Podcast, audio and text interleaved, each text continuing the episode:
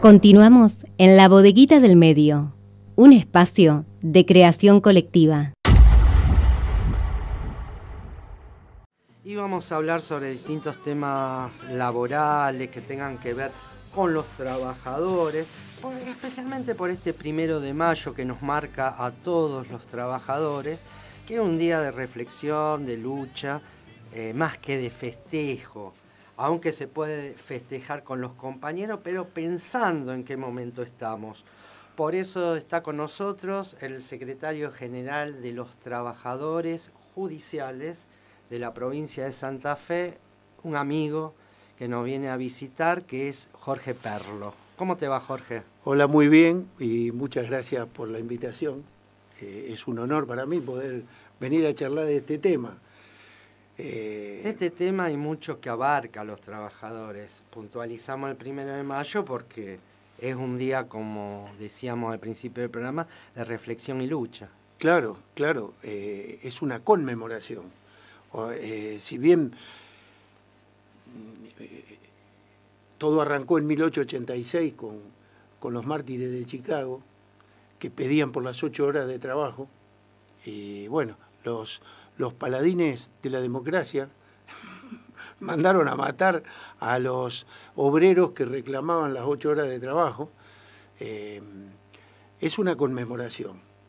Y bueno, los trabajadores estamos siempre acompañados de, luchas, de eh, eh, nunca nos vino nada regalado, inclusive este, hay momentos en la historia donde los trabajadores argentinos hemos tenido momentos donde hemos ganado muchos derechos, porque siempre con gobiernos populares, en los años 40 con el general Perón, en, los 70 con Isabel Perón, primero con el general Perón, Isabel Perón, llegamos a tener el 50-50, que era el 50% del Producto Bruto Interno eh, distribuido entre los trabajadores. ¿Y qué pasó con esa distribución? Viste.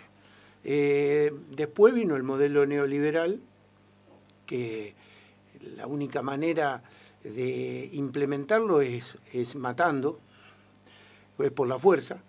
Eh, el golpe no fue un golpe militar, fue un golpe cívico-militar. Y así se implementó ese modelo neoliberal que, que destruyó eh, la, industria argentina, destruyó el, el, salario de los trabajadores. Yo recuerdo, porque ya en el 76 yo tenía 13 años, yo recuerdo mi papá era metalúrgico y yo recuerdo cuando contaba, cerró tal fábrica, cerró tal otra, y así.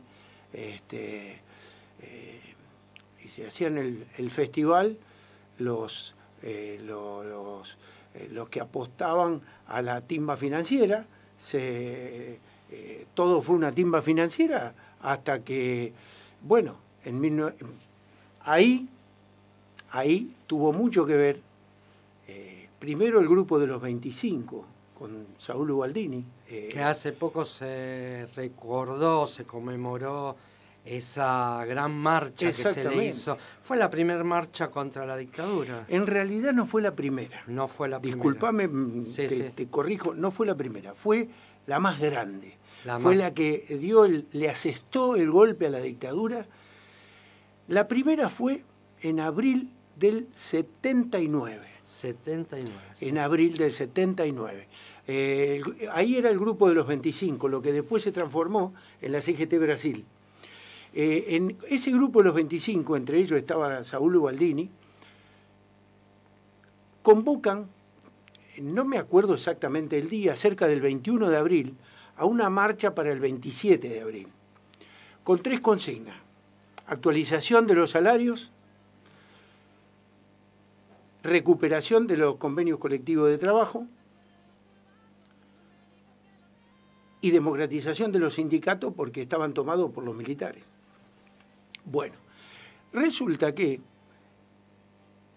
previendo, ah, cuando convocan el 20-21 de abril para una marcha para el 29, creo que era, o 27,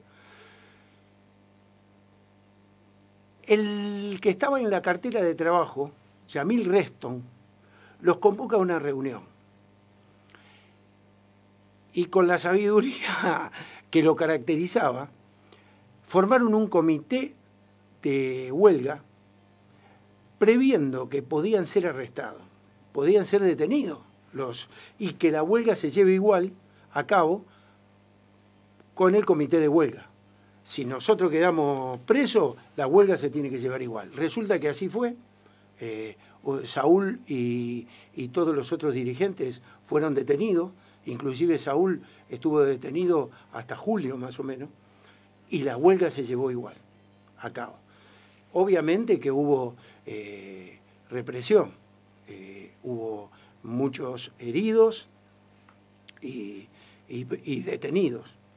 Después, el 17 de noviembre del 81, hay una movilización que ya es un poco más grande.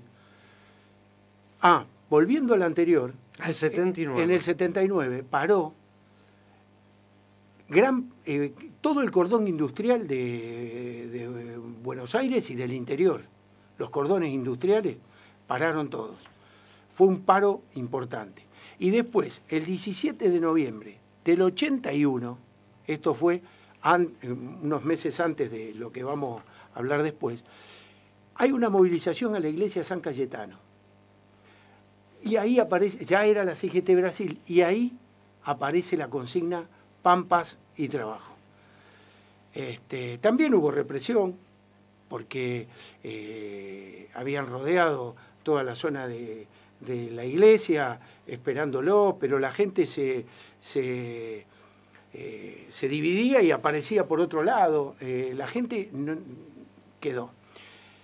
Y hubo una movilización importante. Después, el 30 de marzo del 82, es donde se hace la gran movilización. En, la plaza, eh, no, habían rodeado la plaza de Mayo, y no solo se hizo ahí, en, las plazas importantes, en los lugares importantes de, la, de las capitales provinciales, en Mendoza, en, acá en Rosario. Yo te cuento, eh, por mi edad, uno se tendría que acordar. Yo no me acuerdo de nada porque no estuve, no lo, no lo supe, porque yo estaba en el servicio militar. Ah, justo. En, el 82. Claro. Entonces ahí no se hablaba nada de eso. Y más eh, previo a Malvinas. Claro, un mes antes. dos días, tres días antes. Y vos fijate, eh, nosotros estábamos incorporados al ejército, estábamos haciendo la instrucción. A mí me había tocado en Pueblo Estel. Yo soy clase 63. nos habían incorporado el primero de marzo. Yo me acuerdo de las huelgas anteriores que había paro. Uno, yo a esa edad, si bien escuchaba en casa, porque mi papá era delegado metalúrgico, eh, uno decía, hay paro, hay paro. Y además, en el 79 yo contento porque no tenía clase. Te digo la verdad, a esa edad, viste, 16 años. Sí, no estaba en el tema. Entonces, este, eh, bueno, ya en el 82, uno, yo, eh, por lo que me contó mi viejo, por lo que uno después leyó, que fue una represión tremenda que fue peor que las anteriores. Hubo un muerto en Mendoza. Eso es lo que te iba a decir, me acuerdo del muerto. Y, y, también los esperaban. Eh, eh, he leído anécdotas de, periodistas que han contado que en esa época se habían puesto de acuerdo para salir eh, muchos periodistas juntos para que no les peguen. Entonces salían juntos a hacer nota y hubo uno que quedó entre yo no me acuerdo los nombres ahora, pero eh, era de, eh, creo que de Diario Clarín, quedó entre eh, una persiana y un toldo y vinieron con, un, con dos caballos, lo, lo, rodearon y un milico sacó el sable como para pegarle un sablazo y se le trabó en el toldo y él aprovechó para, para correr. unas anécdotas, ah, o sea que no tenían la menor idea eh, de la fuerza que tenían, o tenían idea, por eso la represión, la de la fuerza que tiene el movimiento obrero. Y después trataron de, esconder eso eh, con los medios eh, que tienen siempre a su favor. Los medios hegemónicos inclusive, de siempre. Inclusive ya en algunos medios habían perdido un poco diríamos, ese, eh, ese, esa confianza que, se tenían mutuamente, ya había algunas diferencias y a los tres días, el 2 de abril, a los dos días, casi el 2 de abril, este, es la, la invasión a Malvinas, la toma de Malvinas. Que ya veían el gobierno fracasado, lo que estaban realizando, especialmente en la parte económica, la implementación del plan neoliberal que estaba fracasando. Exacto, que, que, ya este, eh, había decaído eh, mucho el, poder adquisitivo de, los trabajadores y ya hasta inclusive em, empresarios que ya dejaban de tener la confianza en ese gobierno militar y, bueno, este, yo creo que fue, eh, eh, fue eh, gravitacional, fue, fue lo del 30 de marzo fue un golpe muy duro porque no se lo esperaban. por algunas cosas que, que, uno ha investigado, ha leído, ya hacía meses que venían preparando la, la, la, eh, ¿cómo es? La, eh, eh, desembarco en Malvinas. Cuando, cuando nombran cerca de noviembre, diciembre del año anterior, dentro del ejército, a un comandante de comandante de teatro de operaciones se llamaba, y que cuando no hay guerra es un, es un puesto un poco eh, formal, pero no. Bueno, Anaya le encomendó que prepare un desembarco en Malvinas. Vos fijate que queremos recuperar Malvinas con una preparación de dos o tres meses, cuatro, de, algo, eh, y mandaron a matar a, los chicos que, bueno, en ese momento teníamos 18 años, eh, sin una instrucción, un año de instrucción en el servicio militar no es nada.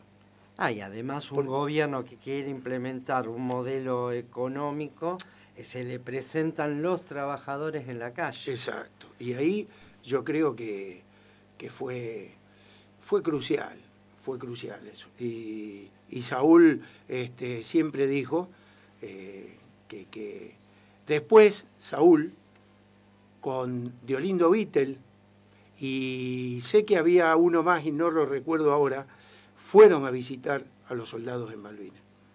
Fueron a visitar a los soldados en Malvinas porque, bueno, eran los, eh, los trabajadores que, hace, hacían meses atrás, eh, habían, no, no digo el 30 de marzo, pero que habían estado muchos en las movilizaciones anteriores. Víctor, que fue candidato después a vicepresidente de la Nación. Exactamente. Con Ítalo Luder. Con Ítalo Luder. Vamos a seguir hablando de esto, vamos a identificar a radio, un tema musical, y después continuamos hablando con Jorge Perlo, secretario general de los trabajadores judiciales de la provincia de Santa Fe, sobre el 1 de mayo, Día del Trabajador, la lucha actual y lo que venimos eh, trayendo como huella de las huelgas y de los distintos movimientos en la historia de la Argentina. Vamos a la música. Ahora también estamos en la web www.labodeguitadelmedioonline.com. Estamos con Jorge Perlo, secretario general de los trabajadores judiciales de la provincia de Santa Fe, hablando sobre el Día del Trabajador, el primero de mayo. Eh, estábamos por la época de Malvinas, después viene la democracia, viene Alfonsín, eh, ¿Cómo viviste este momento y cómo ves que lo vivieron los trabajadores? Bueno, eh, yo recuerdo cuando gana eh, el gobierno democrático de Alfonsín, no solo en mí, yo noté, recuerdo que había una, una gran esperanza de lo nuevo, de lo, de lo nuevo, de volver a tener democracia. Y, el pueblo este, estaba muy esperanzado. Eh, lástima que después eh, siempre eh, hay que destacar lo del juicio a las juntas. Sí. eso fue, eso se lo debemos a Alfonsín que bregó por eso y lo, y lo, lo llevó a cabo. Un momento muy difícil para agarrar el país, con el hierro caliente. Exactamente. Y, bueno, el mismo Alfonsín tuvo que luchar contra los medios hegemónicos cuando decía Clarín miente. Contra la rural. Eso.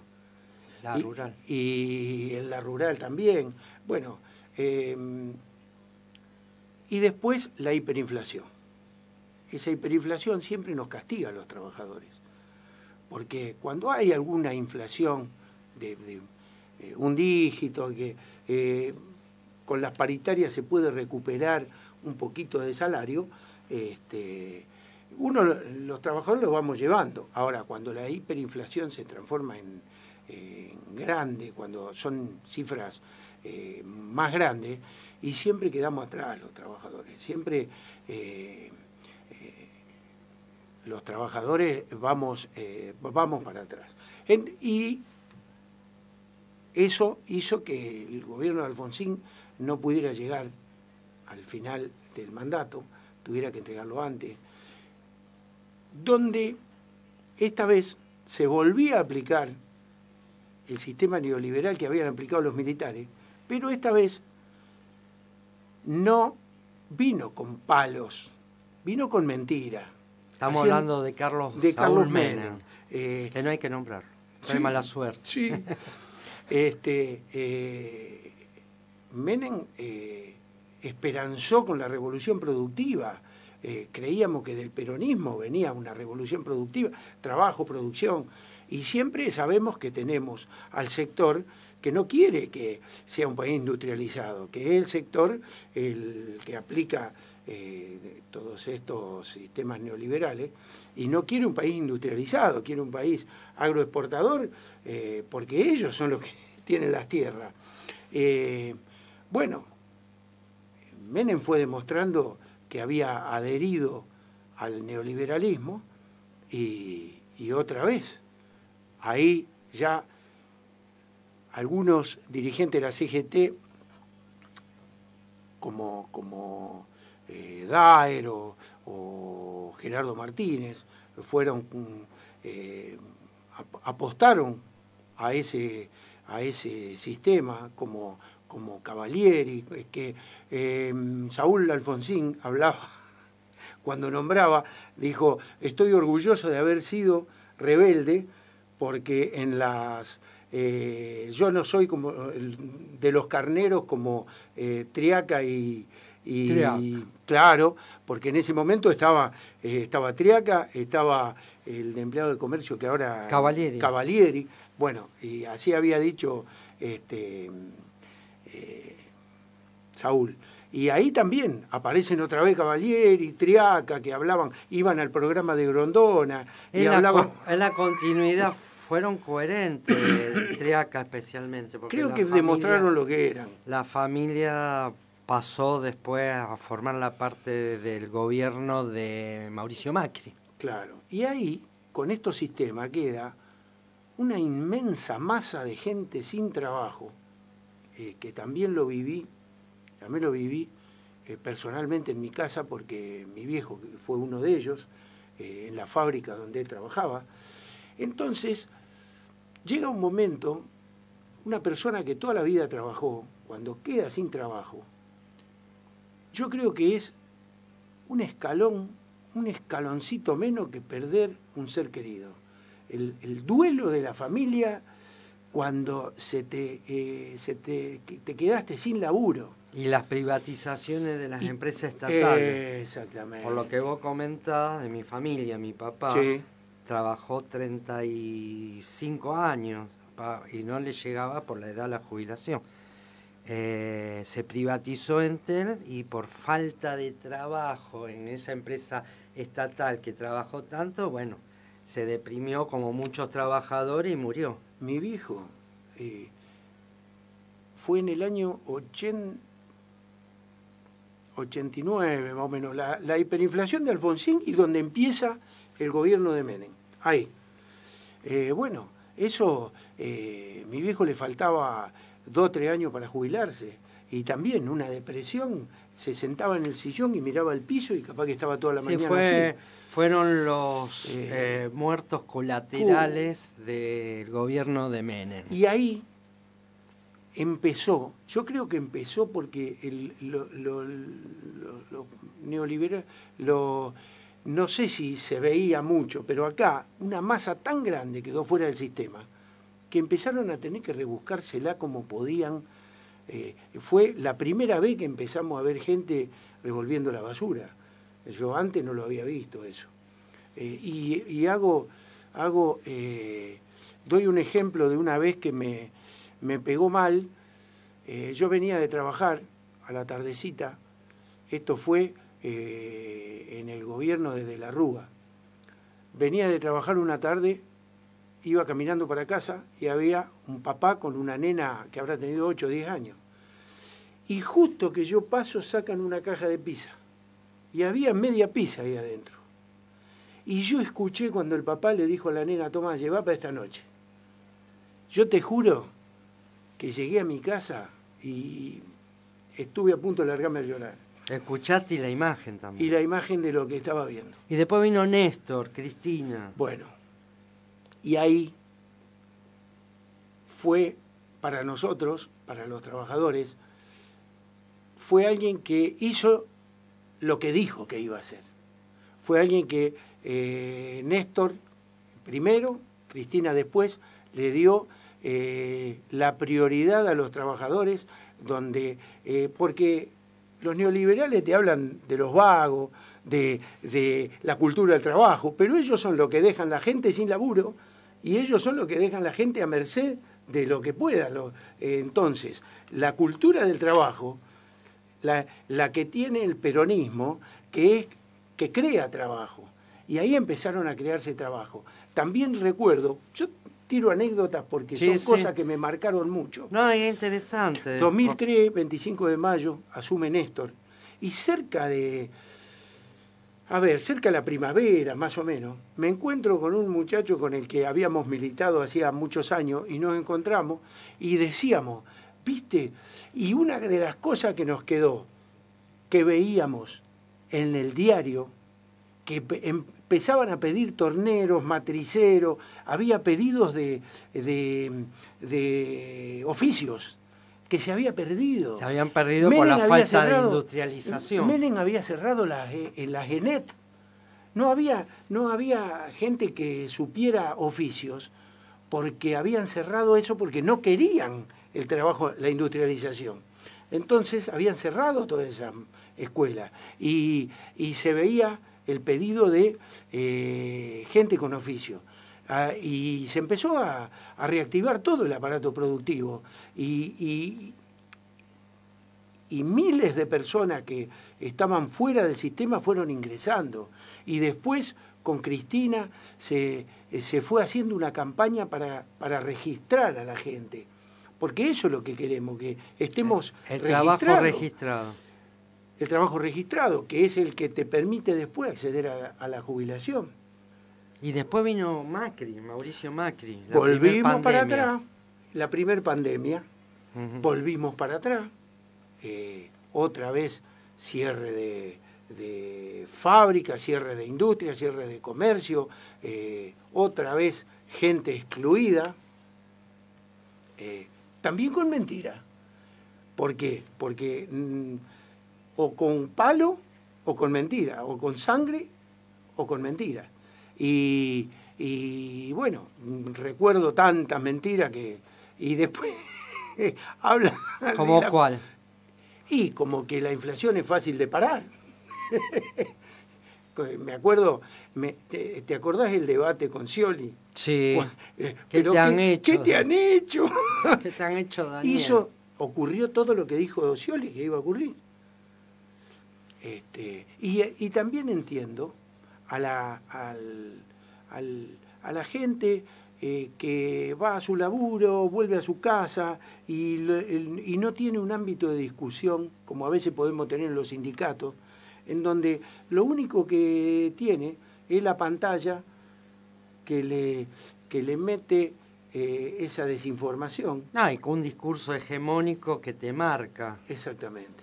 Y ahora estamos en un gobierno popular está haciendo todo lo que puede, pero que no alcanza, porque la inflación todavía eh, no, la, no se puede, no la han podido frenar. Eh, entonces, este, es una lucha constante para, para poder recuperar el, poder adquisitivo.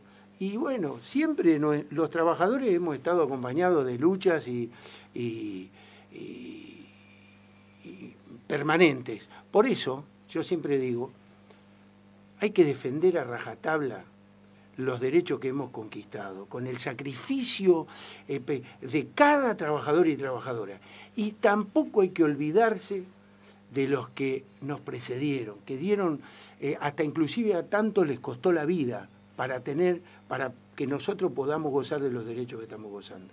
Gracias Jorge por venir al programa para hacernos esta especie de historia cronológica de, de los trabajadores en los últimos años. Y antes de despedirte, quisiera saber si hacen alguna actividad el día de mañana y ya que hablaste de Saúl Ubaldini, eh, hablaste de otros gremialistas, trabajadores, eh, si se extraña Juan Nucci. Uf, claro que se lo extraña, claro que se lo extraña. Eh, donde vos, vos conocés nuestro, nuestra sede de Calle Italia, sí. bueno, viste que hay una gigantografía de Juan, en los momentos más difíciles, a veces miro, lo miro y digo, acompáñame Juan. Y mañana vamos a hacer un locro en, el Club Olímpico de Sarmiento y Doctor Riva. Este, vamos a volver, después de dos años, a hacer el locro del Día de los Trabajadores y con todos los compañeros y compañeras judiciales. Te agradezco eh, que la pasen bien, reflexionen entre todos ustedes, los judiciales, y nos encontramos en cualquier momento sí, para hablar de distintos temas. Muchísimas gracias por la invitación y la verdad que me he sentido muy cómodo y, bueno, eh, hace bien recordar cada tanto un poco de historia, porque la, las cosas que van sucediendo no, no tienen siempre un motivo y tiene siempre una raíz. Gracias y buen fin de semana. Muchísimas gracias a ustedes. Muchísimas gracias, Jorge Perlo. Vamos a la música, todavía queda mucho más en la bodeguita del medio hasta las 15 horas por FM Horizonte. Vamos a la música, en este caso vamos a escuchar a los ratones con vicio. Ahora también estamos en la web www.labodeguitadelmedioonline.com. Sábados de 12 a 15 horas. La bodeguita del medio. Un espacio de creación colectiva.